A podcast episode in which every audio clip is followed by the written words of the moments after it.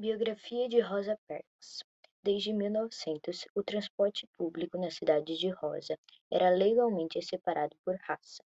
A comunidade negra sempre se manifestou sobre, afirmando que era injusto, mas as cortes estaduais sempre apoiavam a separação.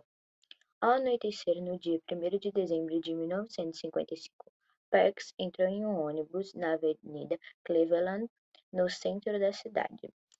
Ela pagou a passagem e se sentou nos assentos reservados a negros. O motorista, Sr. Black, seguiu viagem. Na terceira parada, vários passageiros entraram. Black notou que umas duas ou três pessoas brancas estavam em pé.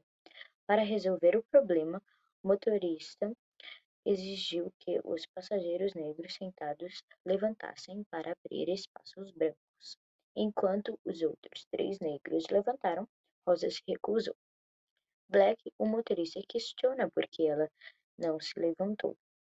E ela simplesmente disse que não devia. O homem chamou então a polícia e mandou prender Rosa Parks. Quando o policial chegou, ela perguntou por que eles mexiam com gente assim. Mas ele falou que não sabia, mas lei era lei e ela estava presa. No dia seguinte, Parks deixou a cadeira, pois Edgar Nixon e seu amigo pagaram a fiança dela.